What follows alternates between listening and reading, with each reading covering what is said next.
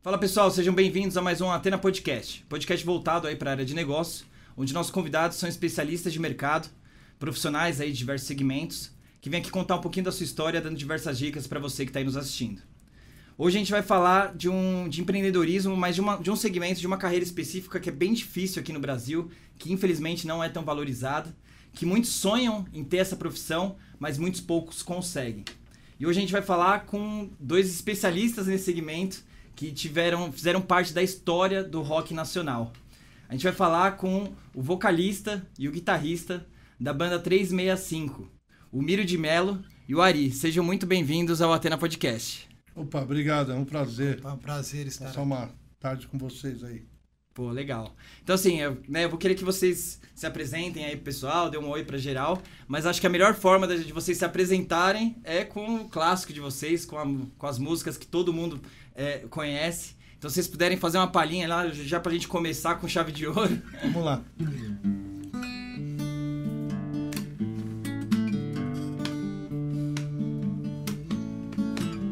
Tem dias que eu digo não, inverno no meu coração.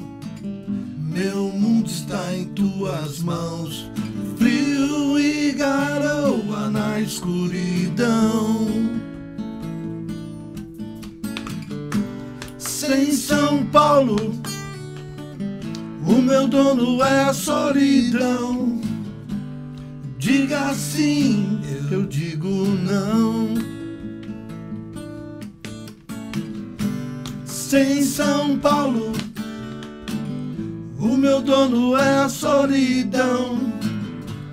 Diga sim, eu digo não.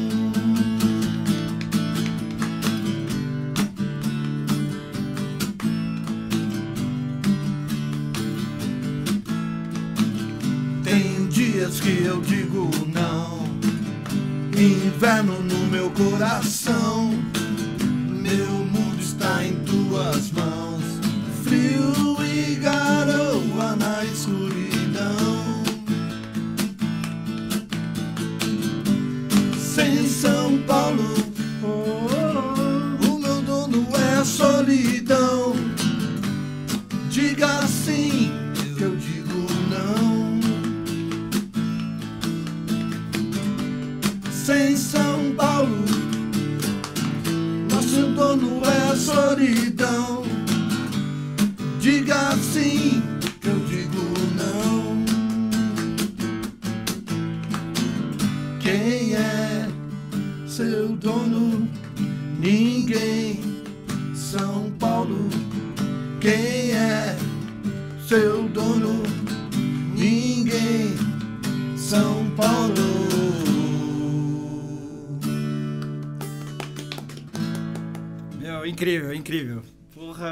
Emocionado.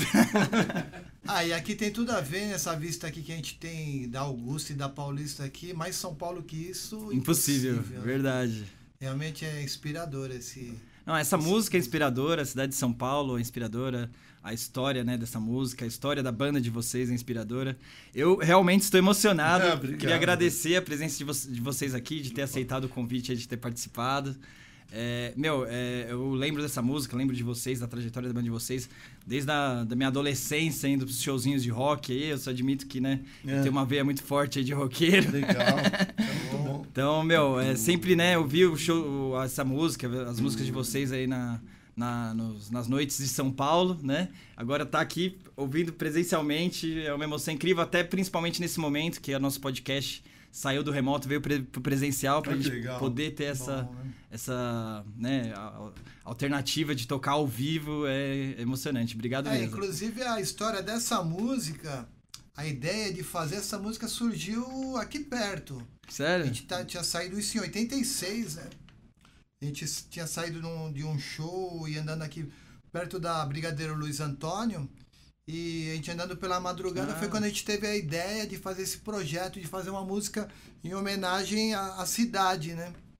E surgiu exatamente na, aqui, na Brigadeiro, do- no, no meio da madrugada. Aqui do na lado. noite de segunda-feira, no show do Camisa de A Vênus. ideia de fazer a música surgiu ali, né? A música, depois a gente show. foi trabalhando, né?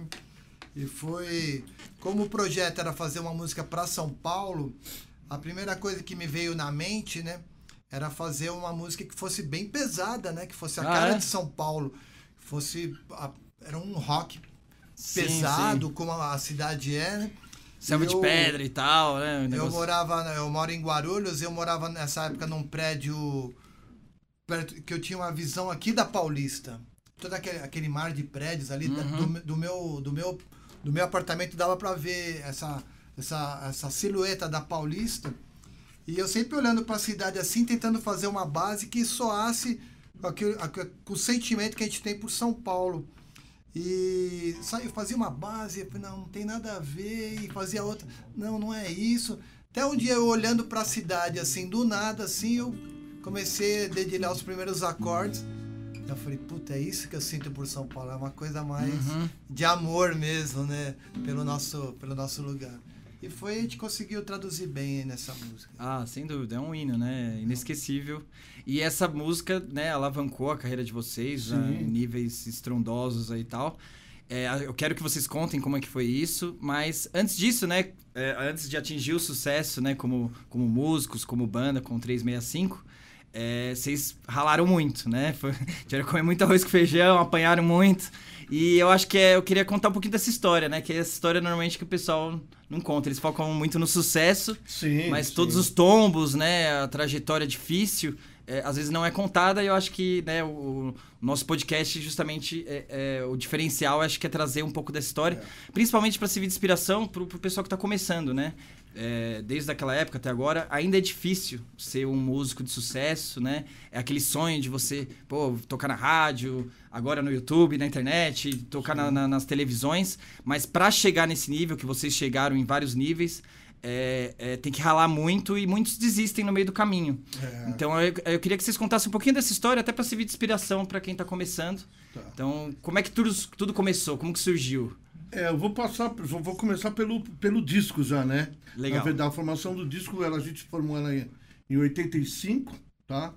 Onde a gente percorreu todas as casas noturnas, né? Da época, as danceterias, os pubs.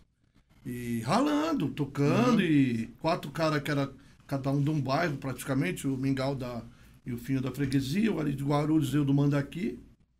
Que era o sonho de tocar em colégio, é, enfim, mostrar em qualquer palco que a gente tinha uma banda.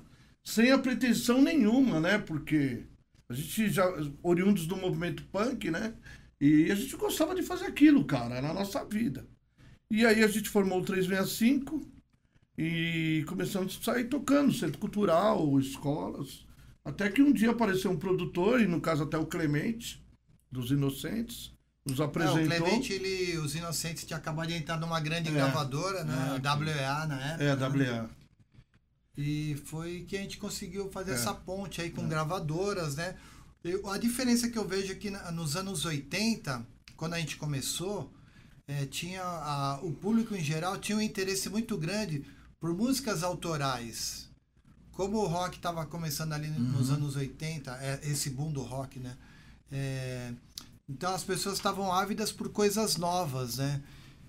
dos anos 2000 para cá, assim, o pessoal tá, parece que assim, o público, o grande público, está mais interessado em, em bandas eh, de cover, por exemplo, que coisas que já foram feitas, né? E não tem muito interesse em, em bandas novas que estão compondo, que estão criando. bandas independentes. Então, principalmente na, na área do rock, assim, parece que tá bem difícil pro, pro pessoal que tá começando, assim, justamente por o pessoal quer ouvir coisas que conhece. A gente mesmo, quando vai tocar, tudo bem que o nosso público é um público já um pouco mais velho, assim, e que quando a gente toca coisas novas, eles se interessam pelas nossas composições novas.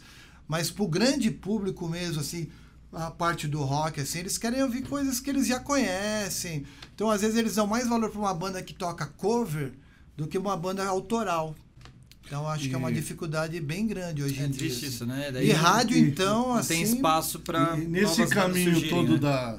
Que a gente falou que queria tocar em escola e tudo, surgiu uma rádio aqui de São Paulo, que era 89 FM, e a gente tinha uma demo com sete músicas, né, Ari? Sete músicas. E quem tiver uma fita, traz aí pra gente. É, 89 Enfim, 89 nessa FM, época, né? A 89 ela fez história justamente por dar abertura é. para bandas novas É. e tocou muita coisa nova, assim, legal. O próprio Plebe Hood e outras bandas que vieram. Legião, todo mundo na todo época. mundo que ainda estava na, na fase de demo, não tinha nem gravado E- disco. e a gente já tinha- estava tendo espaço na 89. É, e a gente tinha a São Paulo nessa demo. Foi quando a Rita Ah. Lee e o Kid Vinil, que tinha um programa na, na, na rádio, tocou pela primeira vez ela em demo. E a música virou um sucesso naturalmente. Porque a rádio bombou, né? Aquela coisa de abrir espaço para as bandas. Quando a gente chegou na, gra- na gravadora para gravar o primeiro disco, que é o Seu Mix, já estava estourado na 89. Então foi um passo, né? Mas foi muito. não- a gente, pois, apesar de a gente ter vindo do punk, ter gravado outros discos, enfim, é, foi um processo muito rápido o 365 disco e estouro pra gente, né? Porque foi muito relâmpago pra nós.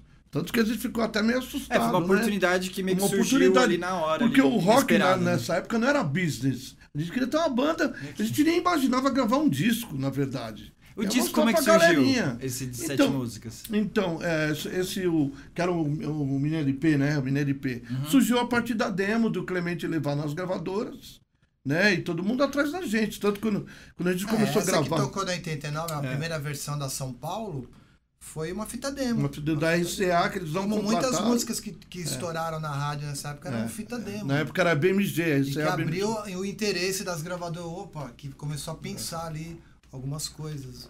E aí, como é que era uma fita demo naquela época? Era algo bem mais amador mesmo? Ou já era do, de- já com uma gravadora, alguma coisa do Era tipo? até meio toscão, Não, na verdade, uma compra- era tosco, mas, Mas era um era estúdio que gravado em fazia, né? estúdio. É, estúdio, gravado né? estúdio Ah. bacana. eles No nosso caso, como a gente era assim, a gente, a gente nunca foi de. Aqui ninguém é de família abastada. É. A gente sempre era da classe mais proletária, né?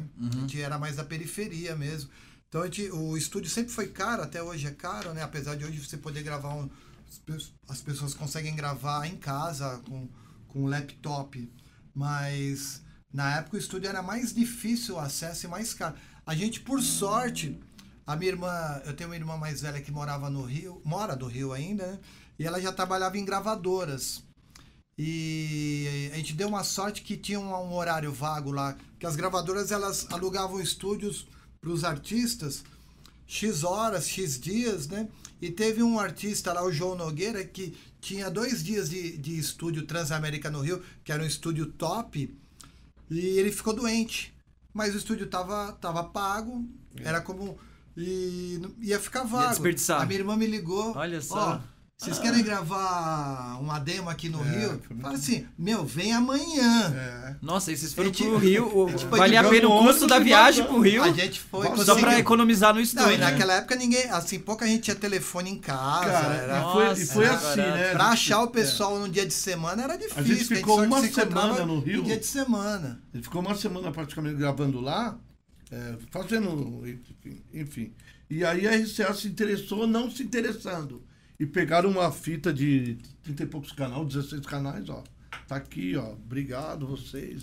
É, essa Chegando demo em a São gente- Paulo com a fita era um disco. Em cima época. dessa oportunidade, É. a gente conseguiu gravar essa Na demo volta, com é. sete músicas, num estúdio de Com uma qualidade qualidade. boa pra poder apresentar pra- pra embora 89. A nossa experiência de estúdio assim era mínima, né? Ah. Então poderia ter ficado muito melhor, mas mesmo assim a gente conseguiu um- É. uma coisa de qualidade que, pra quem não tinha grana, foi assim um achado. É, né? então, porque até hoje é caro, né? E foi tanto é que essa Pagar o estúdio e demo tal. estourou na rádio, na 89, estourou, estourou na Rádio Fluminense. Na 97 Na FM. 97 FM do ABC e outras rádios assim um pouco mais alternativos. E foi que abriu o interesse de gravadoras né, at- atrás da gente. Legal. Aí o, o Ari comentou que era mais um hobby ali e tal, e aí vocês tiveram essa oportunidade, etc.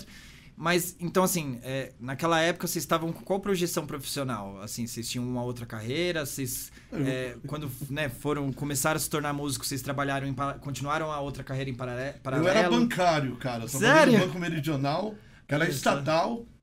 E ele também trabalhava. O, o- É, eu trabalhava em negócio de família, né? Meu pai tinha um Eu só sei que comércio, quando eu um pequeno casa, comércio, né? A sempre... A banda estourou e a gente começou rapidamente a fazer shows, tá? E até viajar para fora de São Paulo, outros estados. Sei que já não tava, não tava dando para me conciliar o trabalho com, com a banda, né? Uhum. Que já tava estourado nas rádios, né? Em todas as rádios, São Paulo, interior. Quando eu cheguei em casa e pedi a conta, meu pai queria me matar, cara. Porque eu já tava. Nossa. Eu fiquei tipo 9, 15 dias fora. Né, tocando. conseguiu um trabalho em banco. É, né, meu sonho era ser gerente de banco, cara. Ah, Eu era um contínuo, é, mensageiro, né, na época, office boy. Meu sonho, só que não deu, né, pra co- conciliar, né.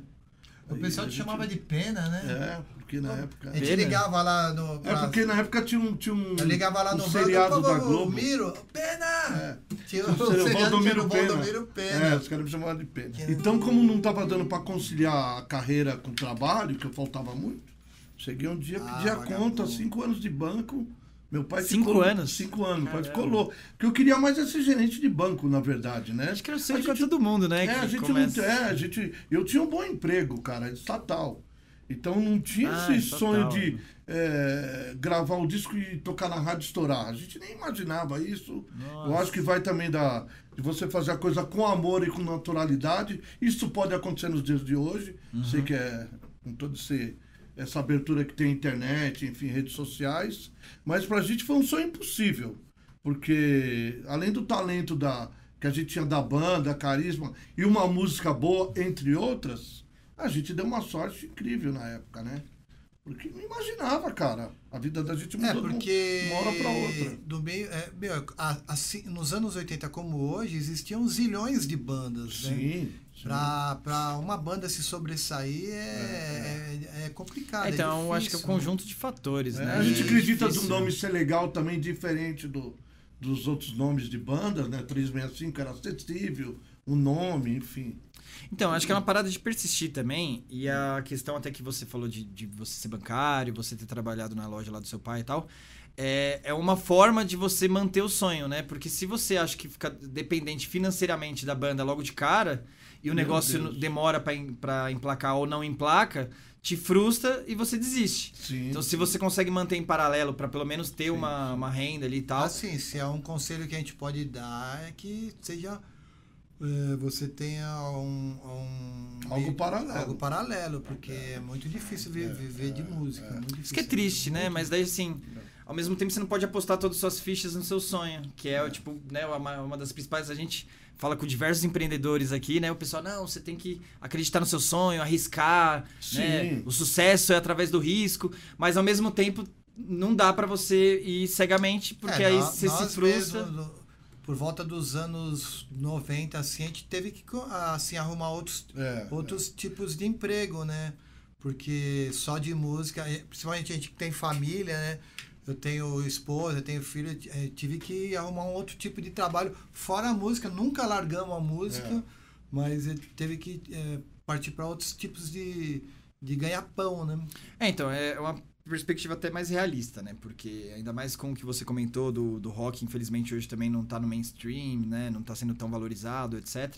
E é, justamente você ter aquele sonho de atingir o sucesso e ficar milionário e viver daquilo ou não precisar trabalhar mais é para muitos muito poucos né a realidade não é, bem sei que o diferente cara seja disso rico, né? né? Se o cara já é rico, beleza, É. tudo E a, bem. Ele a podia- gente também. meros cara, mortais É. como A nós gente também tem aquela coisa, né? O 305 teve a felicidade de fazer o que a gente sempre gostou de fazer. A gente nunca foi uma banda assim, é, não generalizando, de gravadora. A gente sempre. Ah, não, é, é. o- a nossa música, o que a gente faz, é aquilo que a gente gosta e passa essa, essa verdade Uhum. Não, a para os gente outros. nunca Não fez concessão, concessão, comercial. é, comercial. Se vender, A gente tem uma. É, hein? a gente não é nada contra quem faz isso. Uhum. Mas se você pegar a trajetória, as músicas, as letras, a nossa história, é bem isso. É uma carreira que a gente É acreditou. porque a música existe vários segmentos, É, é. né?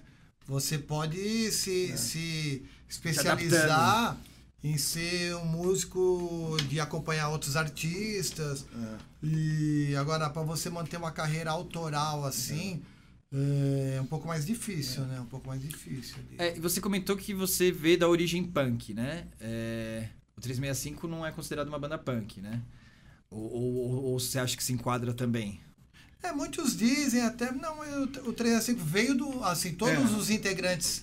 Os Antes vocês. Sim. tinham Todos eram de bandas punk, né? punks, É. mas já estavam meio que assim. Sempre foi. Nunca foi punk radical. É. De só ouvir punk. A gente já É, sempre. sempre. Porque você teve outra banda teve a Xamania, não aberto. foi? Isso, eu toquei no Lixomania. Mas o, o Foi um 365. destaque também na época, É, o na- no 365, cenário punk. ele foi formado numa. Quando deram meio. O movimento deu uma.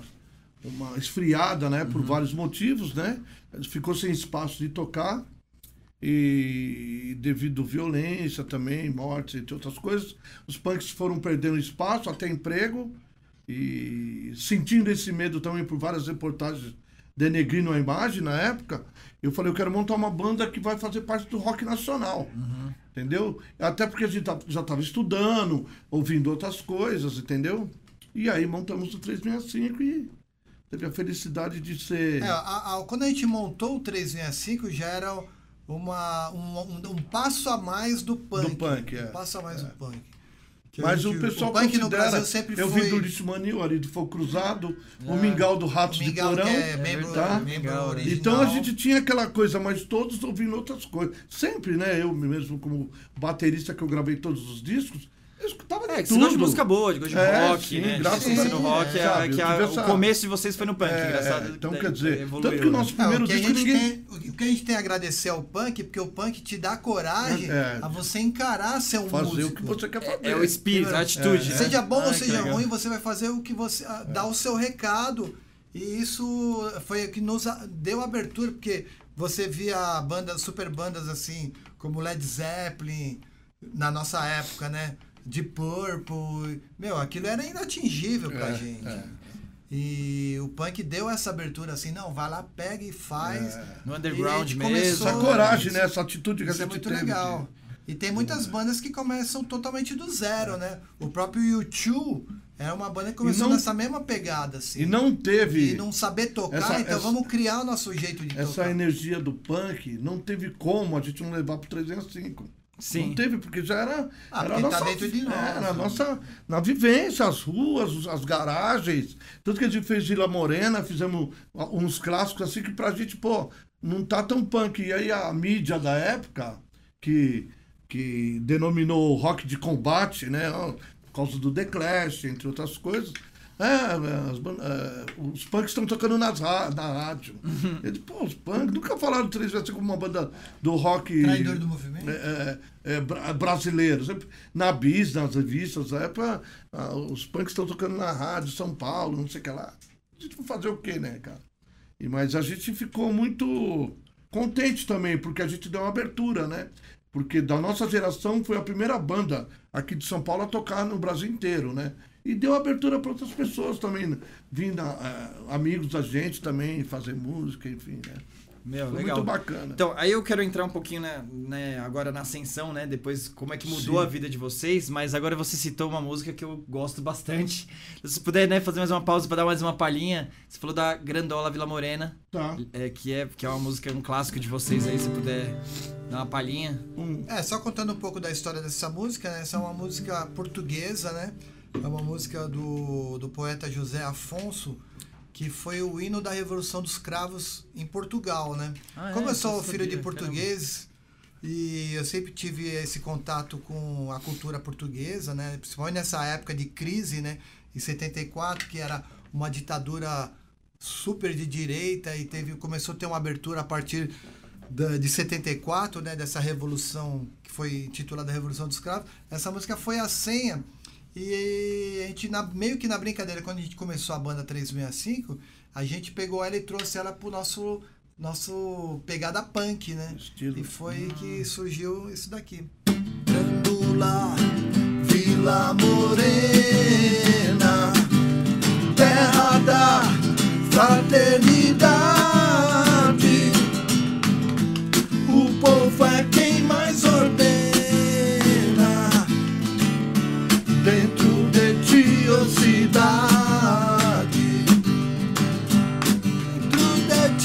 cidade. Oh, jurei ter a companheira, a sombra de uma zingueira que já não sabia a idade.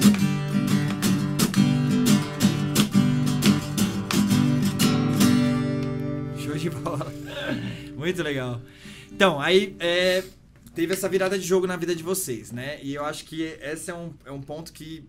Imagina a sensação que vocês tiveram, né? de, meu, veio de banda punk, de tocar no underground, né? Aí em cada boteco meia boca ali e tal. E do nada, aquele estouro e a realidade de vocês muda, gravadora, etc. É, como é que foi essa virada? Até a, a música São Paulo chegou a ser tocada no Fantástico, não foi? Chegou a tocar no, Fantástico, chegou a tocar. Como é que foi? Quando, quando foi época, essa né? virada de chave? Chacrinha, exatamente? todas aquelas coisas de programa. De... Foi meio Nossa, assustador chacrinha. e ao mesmo, ao mesmo tempo, será que é isso mesmo? Caramba, a gente não mesmo, porque foi, foi relâmpago, foi muito instantâneo o negócio. Então, é, e outra, a gente ainda tinha por volta de 20 anos. Né? É, Nossa. O Mingau então... tinha 17 anos. Cara. Tinha nem maturidade para lidar. A gente, a gente imaginava que no outro dia ia ter uma limusine buscando a gente em casa. e a verdade não é bem assim, é... né? E... Mas é. Foi legal que mudou, a gente passou dos pubs, é, fizemos uma turnê com quase 90 shows. Nossa. É, a gente começou Entre... a tocar para públicos de 3 é, mil pessoas, é, é. 5 na, mil pessoas. Na, a gente mais. era da Continental, né? Então, na verdade, a gente vendeu 80 mil cópias, cara, já era um marco Nossa. na época. Então, pra gente que tinha um show, dois, três por mês aqui nos pubs, é, ou danceteria, a gente começou a fazer uma turnê. Você já tinha saído do emprego ou ainda não? Eu saí logo no começo, né? Porque ah, começou a tocar. Que, que, que, é, senti que a coisa tá andando. Ah. Porque a gente já tinha uma projeção que ia acontecer em, em seis meses da nossa vida. Uhum. Porque começou a, os shows repingar, o cara, em junho vocês vão estar em tal lugar, em maio, aquela coisa. Uma Mas já assinado com a gravadora já, ainda não? Não, já assinado com os contratantes, né? Ah. Então a gente tinha uma projeção o que ia acontecer naquele ano na nossa vida. E é, aí, e a partir do momento que a gente é. gravou o disco, daí você começa a fazer televisão. Nossa, a gente chegou no Chacrinha tirando mal sarro. O Chacrinha, né? talvez Porque, muita mano, gente nem conheça o Chacrinha hoje em dia. Cara. Mas era o programa mais popular da popular, TV brasileira. Era, era top. Sim, não, era o, tanto era o auge, né? Era tanto, auge. Ó, a gente fez uns. A gente fez dois Chacrinha na época, que depois ele até faleceu, e um foi pro ar. Só que um Chacrinha que a gente fez Deu uns 20 shows pra gente aqui em dois dias. Ó, onde, tal lugar. E o nosso empresário era o office boy. É, na época de internet tinha nada, era é, o auge do auge. É, nosso é. empresário era um amigo da gente que xerocava, ah, é? fazia as pastinhas. Era, era, um cara tão inexperiente é. quanto nós, né? Um na amigo. parte administrativa. Um porque, meu, tem... E aí a gente sempre naquela garra e na inocência de, é, não, vamos lá, vamos lá. Tá. Mas é difícil, porque é um mundo cão, né? É. Principalmente na parte empresarial. É, a gente é, é, é muito inexperiente, então... porque a gente foi, Até foi... hoje a gente sofre com isso. É, até hoje os músicos sofrem, né? Porque a gente, naquele, naquela pô, vibrando com tudo aquilo, você vai fazer música, vai fazer e show. aceita tudo, Só que né? tem um, atrás começou a ter o business, né? Uhum. Aquela coisa gerencial de carreira e tudo mais. É, e a gente começou a tocar para outros tipos de é, público. É. A, gente, a gente era acostumado a tocar para roqueiro. Uhum. Primeiro para punk, depois para roqueiros em geral. É. E de repente você estava tocando como o, o, o, rock na época virou o que é o sertanejo hoje, é. ou popularizou, né? O, o funk carioca e tal. É. Então era assim, era o top, era o mainstream. Era o mainstream. Era, era, era e a gente começou a tocar para outros tipos de, de, de, público e a gente estranhava muito, porque quando a gente ia fazer um show para 3, 4, 5 mil pessoas, Nossa. quando tocava aquela música que estava tocando no rádio, o pessoal vibrava. As outras músicas Ficava esperando, velho. Diferente de hoje, é. que quando a gente vai tocar um pouco mais cheio, um pouco mais vazio, mas quem vai no show é. são, com o nosso amigo ali, são fãs de carteirinha, assim, de fã, que, eles cantam todas as músicas, assim. Sim. Então isso é, dá um, é muito bom, assim, é muito prazeroso ouvir o pessoal que conhece o trabalho em geral e não só aquela que tocava na rádio naquela época. Sem dúvida. E aí a questão que você falou do, do virar o business, né? Virar o negócio. É, quais erros principais que vocês lembram que vocês cometeram na, naquela época, mais ou menos? Você fala que comete até hoje, né? Bom, então, Mas naquela época teve alguma começar, O primeiro que... erro fatal que a, gente, que a gente teve foi... Nessa época ele estava falando do nosso empresário que veio... Era nosso amigo. É, tipo, não deveria ser, deveria ter Então, é, quando a gente começou a atingir o... Fazer televisão, rádio e fazer grandes shows, a gente queria continuar com ele esperando que ele fosse se especializar na área, tanto quanto é, a gente também precisava se especializar. Daí a gravadora um dia ofereceu pra gente três empresários que eram os maiores top, empresários do top. Brasil na época. É. Ó, é? Top. Esses três aqui, eles querem trabalhar com vocês, eles vão dar isso. Vai abrir portas Vão abrir é. portas, vai colocar você na capa de revi vocês na capa de revista, vai fazer clipe no Fantástico e tal, tal, tal. Daí a gente, numa mesa mais ou menos parecida com a. Não, a gente quer nosso amigo, a gente quer o Gabé. não, mas espera aí, mas ele tem o um know-how para... Não, não quer... A gente, a gente era Sabe? Muito, essa Um pouco infantil. um Ah, o sucesso né, subiu a é. cabeça, né? É, a a gente- gravadora é, é, é. assim, a gravadora, ah, vocês não querem? Tudo bem, na- tem uma fila enorme aqui que quer. A gente errou muito nesse. Mas Nossa. nessa a gente tinha dois Então, anos de show bandas estão marcado, começando, assim. hein? Ah, não- já tava é. meio que garantido. Então, né? É, a É, gente achou que a gente podia se, se manter com ele. É, falta de experiência. Tem hoje, horas que... hoje no Brasil, hoje, o nosso pensamento, a gente está até fazendo um trabalho novo.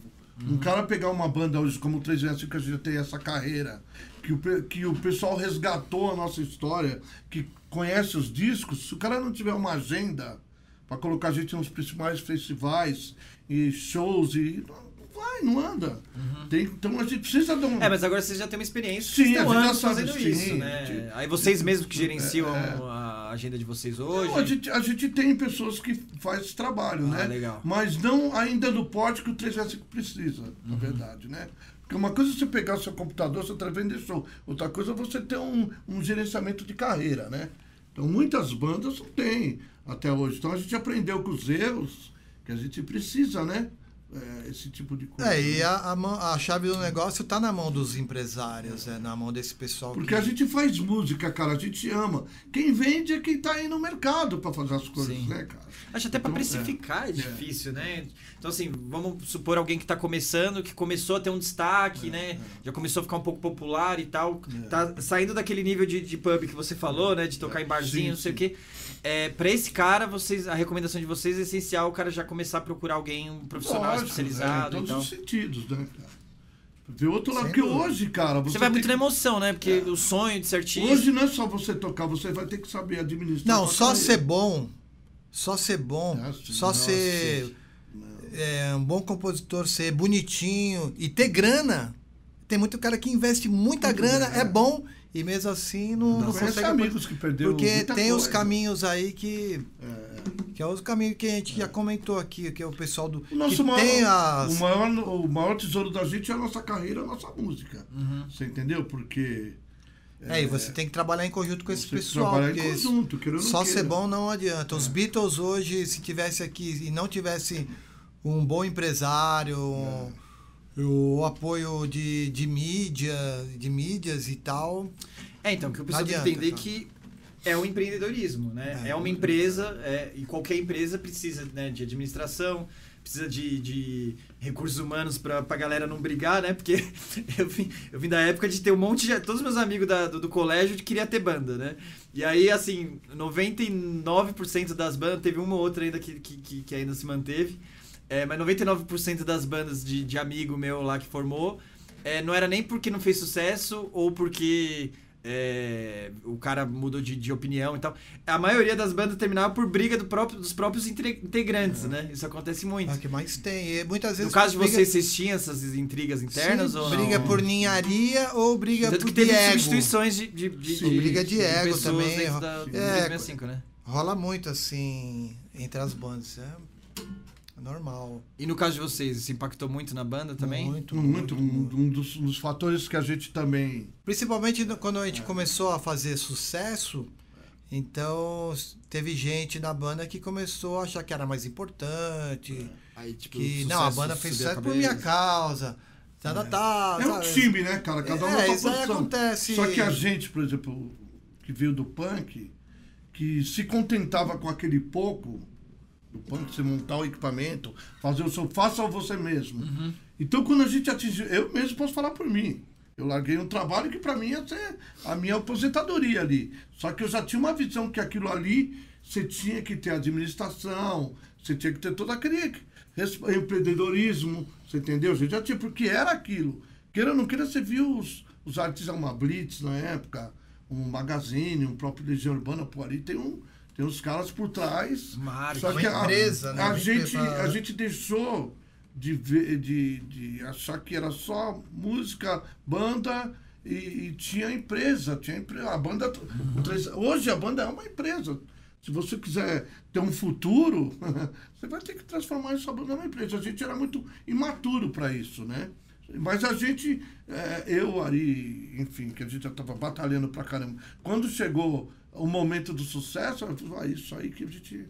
Tanto que a gente tá junto até hoje, né? Sim, sim. Porque não é só ter uma banda e Ó, lá atrás, né? Ah, banda parar lá atrás, ah, de 20 anos. Depois eu tô voltando. Voltando o quê? Você parou lá atrás. Você não voltou, você tá recomeçando. A gente se reinventa todo dia. Sim. Entendeu? Então é isso, E cara. quais as principais dicas você acha que você dá pra, pra alguém que tá começando? A questão do empresário, né? Isso daí acho que ficou bem É. claro que é Primeiro é você gostar e, do que tá fazendo, fazer com, com tesão mesmo, com carinho. principal se é esse, dedicar. você- é o produto, é a sua Você música. Acreditar, amar a música, acreditar na né? sua Amar a música, para você também não se frustrar. A gente tinha a consciência que a gente tinha um bom repertório, tá? Isso aí, pelo, pô, você vai em shows, porque não tinha É o muito feedback da galera. você feedback, sente, você né? vai sentir. E aí, cara, em cima disso, você. Hoje tem internet, cara, que me ensina todas essas, essas ferramentas para você. Eh, Não é só. Por que, que o Kiss? Olha lá, tem carro, tem venda de carro, venda de Boneco, óculos, venda, é. sabe? Aí tem todas essas ferramentas para você manter a banda, né, cara? É, você vê que o. Kiss é uma super empresa, É, uma o Iron empresa. Maiden é uma super empresa. Mas na hora de tocar, na hora de fazer, eles fazem música. Cara, eu, eu vou falar eles para você. fazem música que eles gostam e música de falar- verdade. Ó, né? uma Então, por vou falar uma. Vou É, falar, dá pra conciliar, né? Vou, falar, vou falar uma coisa que aconteceu comigo no primeiro. No show dos Stones do Pacaembu. Eu tava, tava desempregado, sem emprego. E, e um amigo meu tinha uma estamparia. Tá? Hum. Pô, quer dar uma força pra mim? Vai vender umas camisetas do- dos Stones lá no Pacaembu, lá, Ai, te que dou tanto.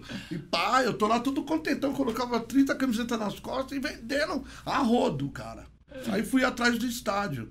Pô, já ganhei uma grana, comissão. Quando eu fui atrás do estádio, chegou uns caras já me dando rodo e tomando tudo e rasgando as camisetas. Mano, oficial é essa daqui, ó, dos Stones. Você tá pirateando? Diz que o homem tava no Maxo de Praça controlando todas as vendas. O homem que eu falo, Mick Jagger e a equipe, controlando todas as vendas de bottom, um- uma, um- uma tenda oficial dos Os caras ganham Stones. Ah, Então você vê bilhões como funciona pra a tocar, máquina. mas o cara ainda a quer ganhar da máquina, é uma empresa. também, é. O próprio Kiss. Olha só, então, quer exemplo dizer, e a gente não tem essa noção. Não tinha, não tem, né? Que, sabe, aí, pô, minha banda não é conhecida, é conhecida que o cara já tá. Aí ninguém vê o cara estourado, turnê, mas tem todo um aparato A logística, levar os logística. equipamentos. pra É, conseguir e eles sabem separar turnê. bem o que é negócio do que é música. né? É, é.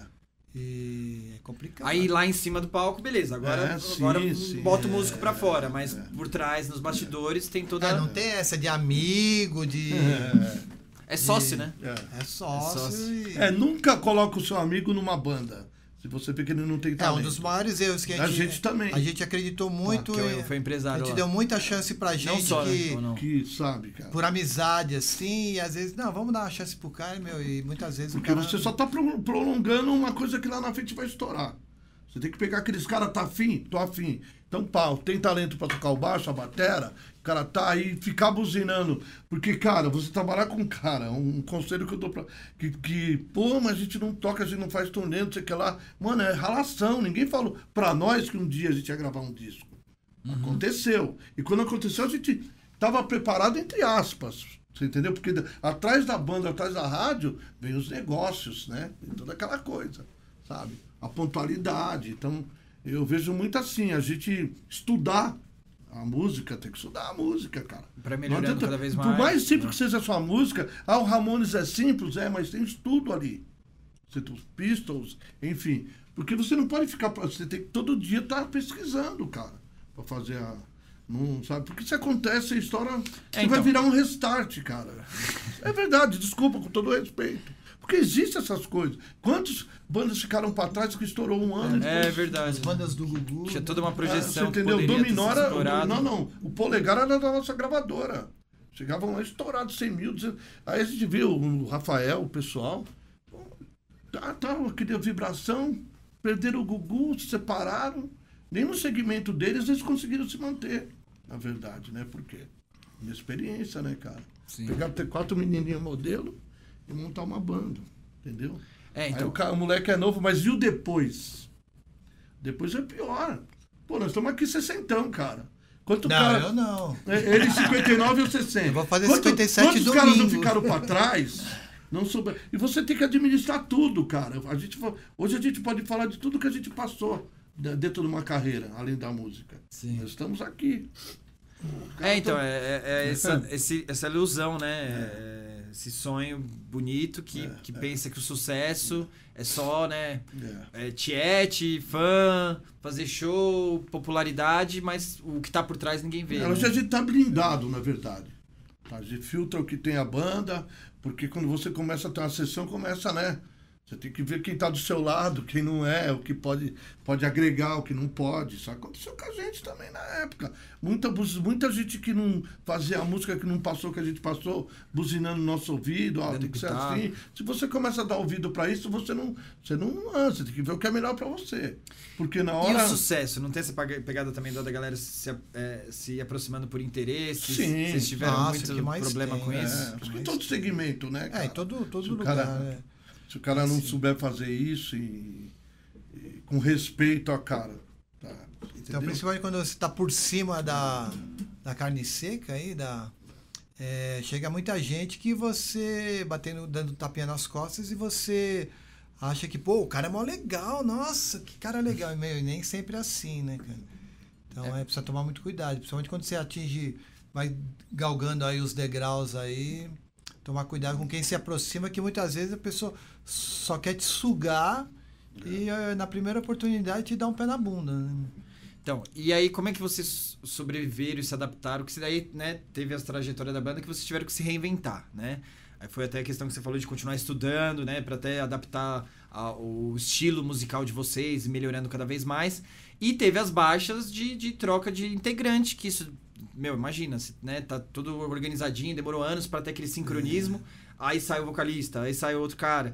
É, como é que vocês foram se ada- adaptando a isso e até hoje, né? Você assumiu o vocal Ah, isso daí- daí, tal. de Como é sete que foi anos pra desafio cá- pra, meu, sair da bateria pro vocal? De sete Já- anos pra cá né, foi faz- até uma, A gente pode uma falar. coisa sui generis, porque o 3 sempre teve troca de, de, é, a gente de tem- desde, é. desde essa. Logo no auge. Sempre teve esse já problema. teve, No auge já- já teve exemplo, baixa que Ninguém sabe, por exemplo, eu posso falar o Mingau, que hoje toca no traje. Que é do Traje Gordo. Ele, ele montou com a gente em 85, tava com a gente, mas ficou um ano só. A trajetória do no 305 Nossa, foi um, ano só. Um ano, um Todo mundo fala dele até hoje. Fala do 305. Não, pô, porque se você pegar a carreira, ele é da formação que é. gravou o primeiro foi importante, disco. Ah, lógico. sim. lógico? Mas, pô, um ano Todos que passaram de, têm de a todos sua esses importância. anos. Agora a gente pode garantir que essa formação que está agora há sete anos é a mais longa da história do É, 305. de sete anos pra cá que ela tá É a mais longa, é a mais sólida. Entendeu? Então sem a gente, alteração e a gente tá gente compondo, fizemos tocando. shows grandes, shows para 50 pessoas. Estamos gravando umas coisas novas, vai ter coisas novas no Oh, futuro. legal. A gente tá trabalho estudo, novo, porque a gente colocou na cabeça, os quatro, e se brindou para não deixar o externo atingir o interno, porque você tem uma banda, lógico, cada um tem uma, a sua vida, a gente já não se encontra como antigamente, por causa dos, Família, afazeres, é, entre natural, outras né? coisas. E você perguntou, a partir de um outro trabalho que eu fiz, é, é, até eles me apoiaram, o, o pessoal me apoiou, que é os Brega Punks, a gente resolveu voltar ao 365 e peraí, pô, a gente vai correr o risco de colocar de novo alguém que já foi da banda e daqui dois anos a Deixa pessoa na mão. tô com o saco cheio. E a gente tá aí sete anos e estamos a cada dia aprendendo, estudando, o Batera também. compondo, fazendo compondo. coisas novas. É. Tá eu, o Ari, o, o Júnior no baixo e o Muniz. Eles estudam, a gente tá junto, eles dão todo esse suporte pra gente fazer a música e a gente tá com um disco praticamente é, para gravar um disco novo. Ai, que legal. Entendeu? Então, quer Ah, dizer. já tem é, a- e aí a gente quatro, tá cinco pensando. gravadas. a- e pensando qual o melhor momento da gente voltar. Agora, com uma estratégia. Porque não dá pra A gravar gente um. pode até falar do disco, né, Emílio? É Opa. produção do Johnny Boy, Do Ira, tá fazendo. que Ah, é o ba- é? atual baixista do Ira. É um, É, puta, é um é. cara é fera, né? maravilhoso. o, Johnny, É, o Johnny é, Boy é um cara maravilhoso. Manja de. Toca todos os instrumentos, toca teclado, toca guitarra, ba- baixo, tá tocando no Ira. Ele acompanhou. Quem que ele acompanhou? Raul, Marcelo Nova. Meu, acompanhou grandes nomes. E é um cara sensacional, tá ajudando a gente demais essa Agora vocês gravação. aprenderam, né? E o Doni que tá na-. Nunca é tarde pra aprender. E o Donnie Man, que é o da, tá na produção executiva É, é. também, que manja muito de estúdio. E a gente tá ali, meu, ralando pra caramba no estúdio, porque você trabalhar com produtor no estúdio, é, os últimos discos que a gente fez dos anos 90 pra cá, sempre foi produção nossa. É. Então a gente ia lá, a gente ensaiava, gravava, era aquilo que a gente tinha, a nossa concepção. Você trabalhar com o produtor, ele vai te abrindo os olhos para outras coisas que a princípio muitas vezes você fala, puta, não, vai estragar é. o meu e, e, tem coisas, na maioria das vezes as coisas estão funcionando ali, estão funcionando e a gente está fazendo um trabalho bem legal. Desde o começo, na verdade, em termos de música, o 365 sempre foi aberto para o novo e vários horizontes universos, né? Pra é, gente... não foi cabeça fechada. É, não, a gente não, nunca desse foi, estilo cara, e... Sabe? Porque você também tem que saber... É, é, não dá para dirigir um, um, carro andar sem um motorista. Uhum. Então, a função do, do, do, do Johnny que toca muito e o Doni é dessa dimensão sonora e musical pra gente, que a gente não tinha. Lógico, você vai ver um 365 diferente, mas a essência tá ali. Ah, sim, não, A essência da gente, a gente não perde, cara. Alma... Então a gente tá. A é, alma é a mesma dos é, anos 80. É. A gente a tá muito. no palco, meu, a energia é a mesma, a vibração é a mesma. Muitas vezes fala, nossa, mas depois de 30 anos de banda e vocês é. tocando com essa energia, mas, meu, é, é natural, é a cara. Faz, a gente sobe no palco, a gente realmente fazer. sente a música no sangue. Eles mesmo gravando as primeiras bases lá, que a gente. Mano, parece quatro caras de 20, 25 anos. A gente não pode perder isso, né, cara? Sim. Porque o público espera isso da gente. É, então, mas acho que é, é, é, inevitável. Acho que a raiz, né? Vocês, Sim. como músicos, os tempos de, de, estrada, vocês sempre vão manter essa essência. É, mas tem que se adaptar às mudanças. O mercado, sim. o que está em torno de vocês mudaram, né? O mercado mudou, é. os estilos musicais, a tecnologia, os estúdios, a qualidade sonora. E aí a, essas visões externas acho que auxiliam. Isso é legal, que é uma referência que serve para qualquer empreendedor, né? Sim, eu como empreendedor, sim. né, pessoa que está assistindo a gente, é, você tem um negócio, a essência normalmente vem dos sócios, né? Que, que traz o diferencial para o mercado, seja qual segmento que seja, seja prestador de serviço, seja é, é, fabricando, distribuindo produtos. É, você traz um diferencial, seja o bom atendimento, seja a qualidade do seu produto, Sim. aquilo vai ser sua essência. Mas se você fica também fechado só naquilo que você é bom, você é, o mercado está sempre em constante mudança e constante atropela, evolução. Né? E aí, assim, você mantém a sua raiz, mas essas visões externas são importantíssimas. Tanto que tem empresas, né, é, que já estão com enorme sucesso, mas mesmo assim contratam consultoria externa. Sempre importante a visão externa. Isso serve para qualquer é, empreendedorismo. Sim. E, e para uma banda é o que você meio que vocês estão fazendo, né? É, e voltando quase ali ao início da nossa conversa, se nos, no começo, quando a gente gravou o primeiro disco, a gente tivesse ouvido algumas pessoas que já tinham experiência, é. a gente não teria dado, é. dado é. tanta cabeçada assim na, na na, na vida artística. Ah, e por isso que vocês estão aqui falando com, com o público, dando essas dicas para o pessoal é... também não dar cabeçada. Hoje, gente... Não, é, às vezes é difícil você ter uma pessoa mais velha, mais experiente e que você confia. Meu, se você tiver, cara, escuta, porque é, escuta, é muito importante. Porque quando a gente é jovem, a gente está muito naquele fogo, né? De é. não, somos nós e, e vamos um ego, né? fazer. Né? Um pouco de ego e experiência, infantilidade. Então, é, meu, a gente teria, assim, talvez não teria perdido 10 anos, assim, de, de, de batalha se tivesse ouvido é. algumas pessoas. É, então, e aí, nesse novo desafio que vocês estão agora, que eu fiquei, pô, interessadíssimo, é, tem uma diferença muito grande. Além dessa questão né, de agora vocês estarem mais maduros, né, não cometer os mesmos erros, como é que vocês sentem a mudança de você né, tentar é, crescer profissionalmente, manter o sucesso de vocês é, na época do, do, dos anos 80, dos anos 90, para agora com Spotify, com streaming? É, como é que vocês estão se adaptando a essas mudanças atuais? YouTube, né? É, a gente tá batalhando Que é outro mercado, né? É, é outro mundo, né? É outro, outro mundo. mundo. Que a gente ainda tá um pouco meio que a parte desse mundo. A gente tá começando a se inteirar agora, uhum. inclusive em termos de direitos autorais e tudo. Da parte Spotify, burocrática, a gente tá começando YouTube. a correr até porque a gente nunca se interessou muito por essa parte, sabe? E a gente tá começando. Tem pessoas a... ajudando é, também. Tem algumas pessoas. É, acho que é o seu segredo, tão, né? Tão, né? Até redes sociais, né? Até porque, como a gente tá gravando esse disco, e a, o foco desse disco é Spotify, é as hum. mídias, essas mídias é, eletrônicas, né, digitais. Então a gente está correndo mais atrás é, o mercado parte, mudou, né? É, a questão de ganhar dinheiro com a venda do CD. Porque até então, é assim, era tão né? pouco assim que a gente nem se importava. Ah, meu, pode tocar um milhão de vezes que a gente sabe que não ia ganhar nada.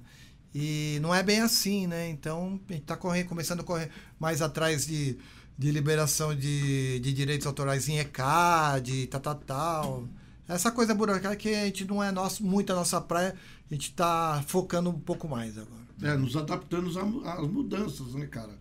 Se você não ficar é, ligado no que está acontecendo, você vai ficar estacionado, não adianta você.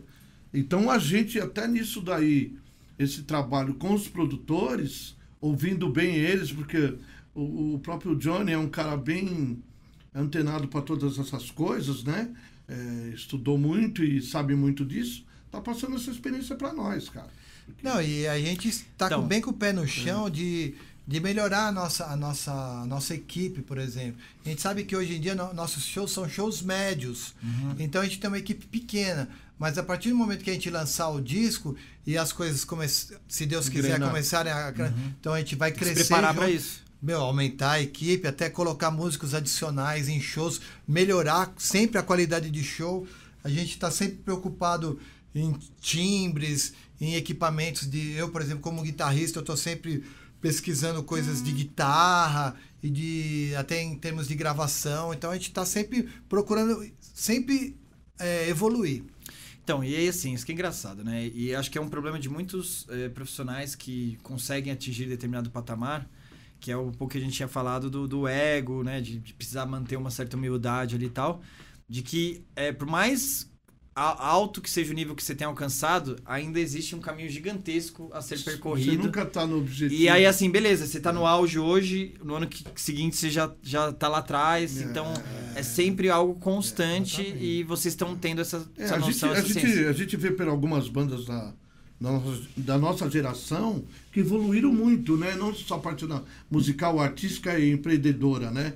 A gente viu, porque é, a gente era de uma gravadora que era a Continental. Na época era um mundo fechado para nós, que era 90% sertanejo.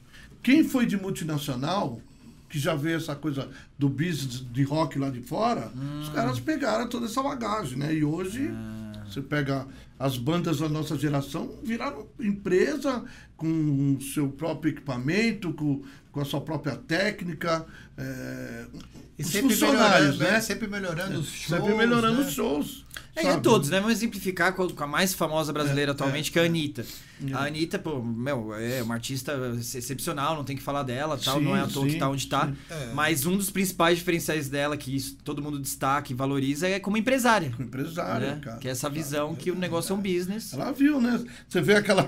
Você tocou nela. Ela não deve era. ter esse, essa, essa pegada de empresário e deve ter pessoas muito boas ali. é, ah, sem dúvida. né? aproveitando ali, porque não, meu, não, aquilo que a gente falou, né? não, não adianta só ser bom e ser bonito e ter dinheiro. Não adianta. Não é. Que ter E ninguém essa- consegue sozinho, né? A questão assim, por melhor que você seja, você não vai ser bom em tudo. Então precisa É. ter esses apoios que nem que vocês estão tendo agora, né? Verdade. Que não existe aquela coisa. Se você não se estruturar, uma hora vai, puta, cheguei até aqui e não consigo deslanchar. Tá? Se o cara não for. Se a base não tá bem estruturada, É uma isso, hora. E aí, é, uma coisa tem que andar sempre junto com a outra. Não adianta. A música, o empresariado, o gerenciamento de carreira, a sua imagem, tá? Não, não adianta, cara. Você entendeu? Por isso que nós estamos bonitos até hoje. entendeu? Ninguém vê ele trouxe o, o disco. Fizeram era harmonização bonito, facial, né? Você entendeu? Pelo menos cabelo É brinca- ainda é tem, brinca- tá é brincadeira. tranquilo, não precisa Mas fazer tem implante lá na. Cara. É, onde que era? Você pega, na o, Grécia, sei lá que você tá pega o vocal dos Stones lá, o cara malhando pra caramba, pra ficar pulando que nem um louco com 70 e poucos anos, não é fácil, né, É, cara? sim. Ninguém vê. Então, quer dizer, você tem que. Eu achei engraçado ouvir o Kate Richards, ele levou um tombo no palco, né? Num, É. num show aí. ah, Ultimamente aí, o pessoal falou, tá vendo? ó, parou de usar droga aí, ó. caiu. Ai, a pessoa me perdoa. É. parou de beber. Mas legal. Pessoal, aproveitando assim, é, né, não quero abusar muito, mas já abusando. estamos- De- desse, dessas, é, desse CD novo, tem alguma coisinha que vocês podem dar uma palhinha aí? Exclusividade aqui? Tem alguma coisa que vocês já estão tocando no show? É, a gente regravamos, é, tamo- regravamos uma música aí que, que o Ari pode contar a história que ele fez pro, pros Mamonas, né? É, a gente regravou, a gente vai tocar um trechinho dela. Ah, legal. ele, Show de bola. Ah, a Amanhã- gente que tinha amanhã até de conversado, amanhã de domingo a gente tá, É. tá fazendo uma, uma regravação dela, né?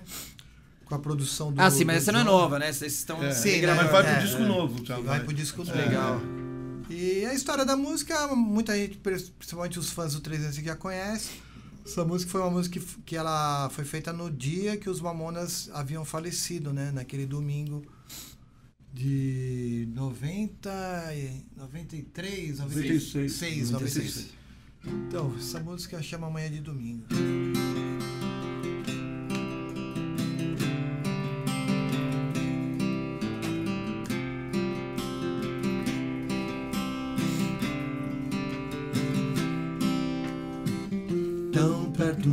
Num instante, no outro não está mais. Agora tão distante, onde está?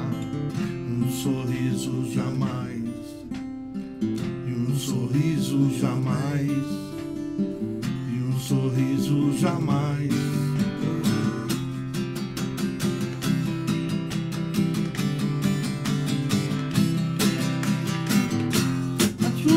Caindo, de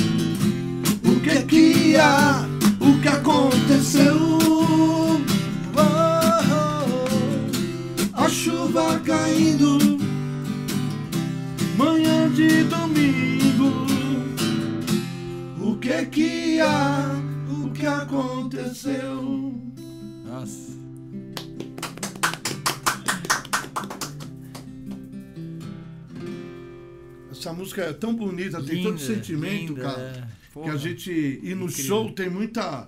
é, se quiser saber, o pessoal tá mais vibrando, às vezes, com a Mãe do Domingo, que a própria São Paulo, Sim. veio depois e sabe a história da. Então a gente tá. A gente fez uma gravação linda dela, cara.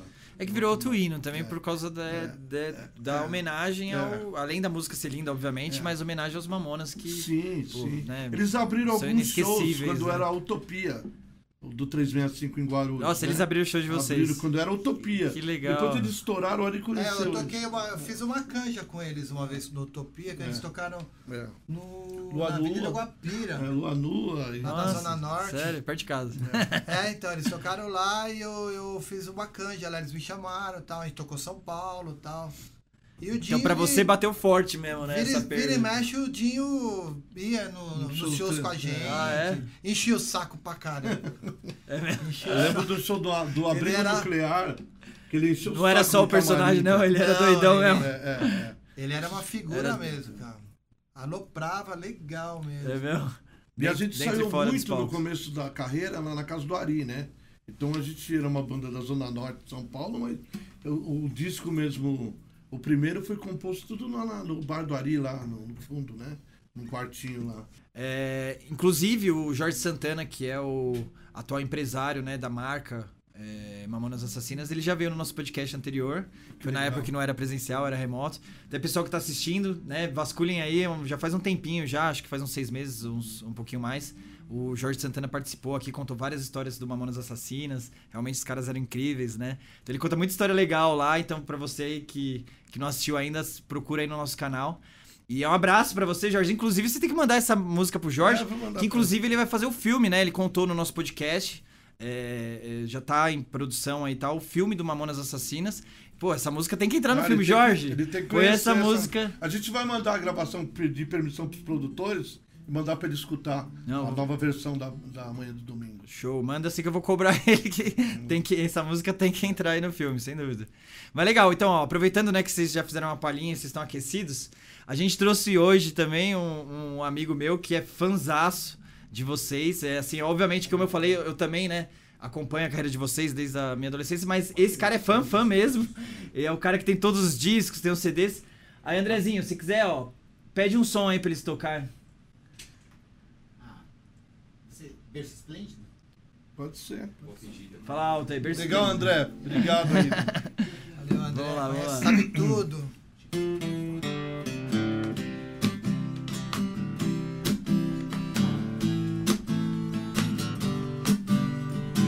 Virar as costas para o mundo e morrer em um segundo. Ressuscitar ao som do mar e à luz do céu profundo.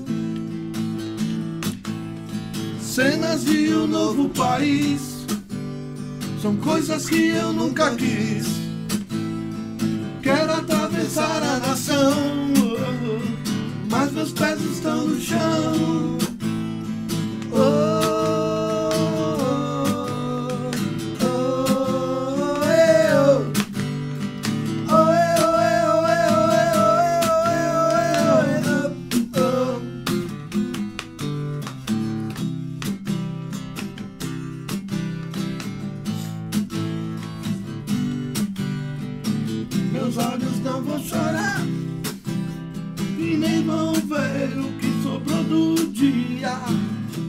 Vão esperar pra sorrir das suas mãos vazias. Cenas de um novo país são coisas que eu nunca quis. Não, não.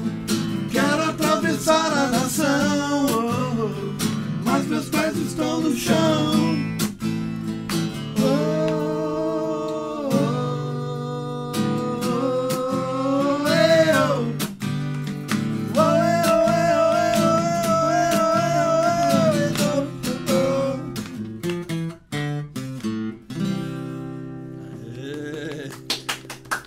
André, essa foi em sua homenagem aí. Espero que você tenha gostado. Ó, tocaram pra você, hein? Você como fã.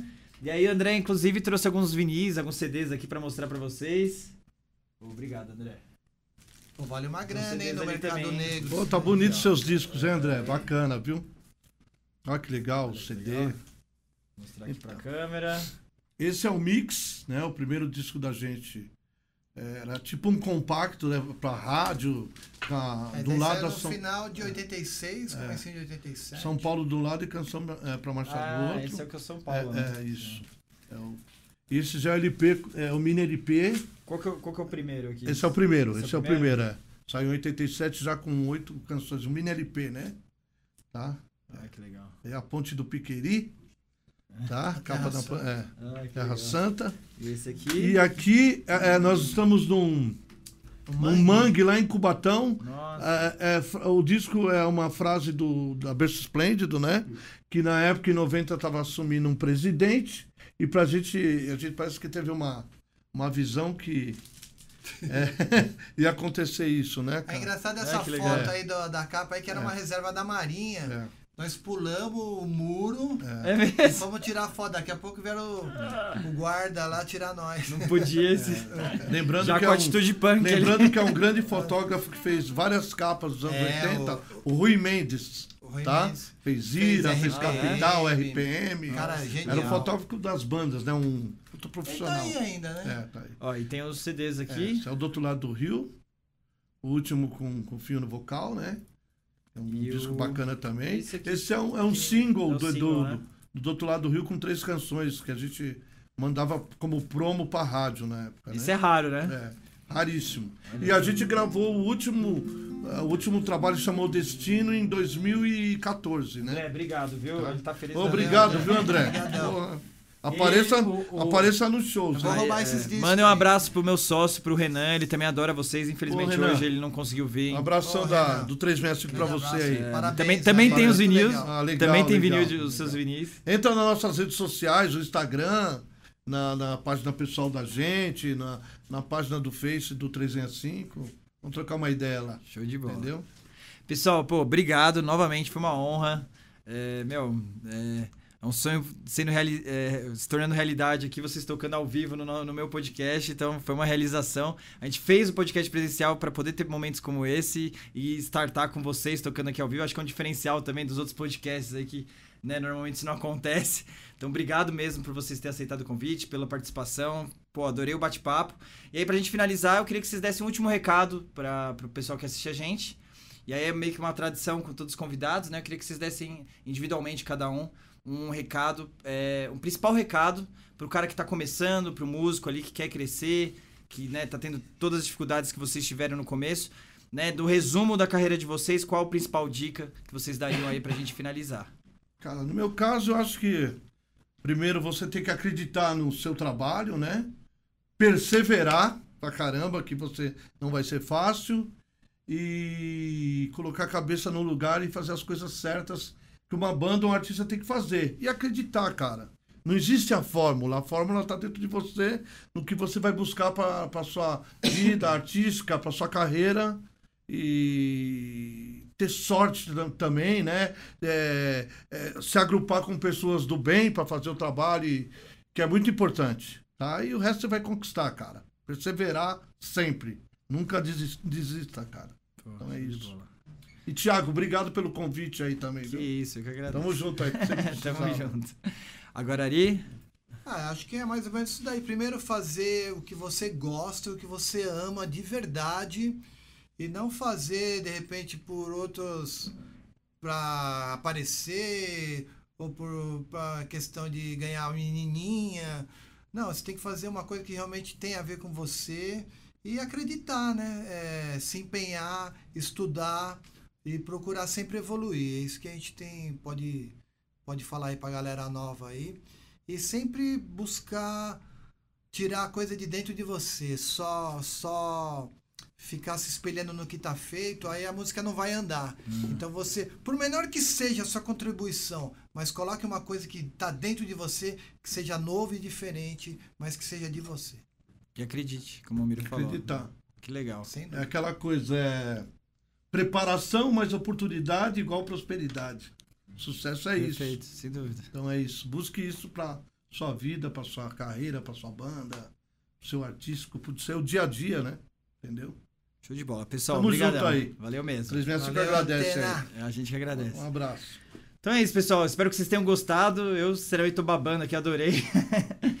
e, é, novamente, peço para você, se você gostou aí desse bate-papo super legal, é, dá um apoio pra gente no canal. É, novamente, não é um canal monetizado, a gente não pede doação. Tudo que a gente pede é que esse conteúdo super legal chegue no máximo de pessoas possíveis. Então, se você gostou, dá um like, compartilha aí, se inscreve, principalmente se inscreve no canal. É, coloque comentários aí, elogie o pessoal, mande mensagens, a gente pede para eles responderem depois. Mas ajudem a gente para é, esse canal chegar no máximo de pessoas possíveis a gente perseverar aqui também da mesma forma e manter esse sonho desse canal continuar crescendo e a gente conta com o apoio de vocês, tá bom? Então, obrigado a todos que, que assistiram até agora e a gente se vê aí no próximo Antena Podcast. Um abraço.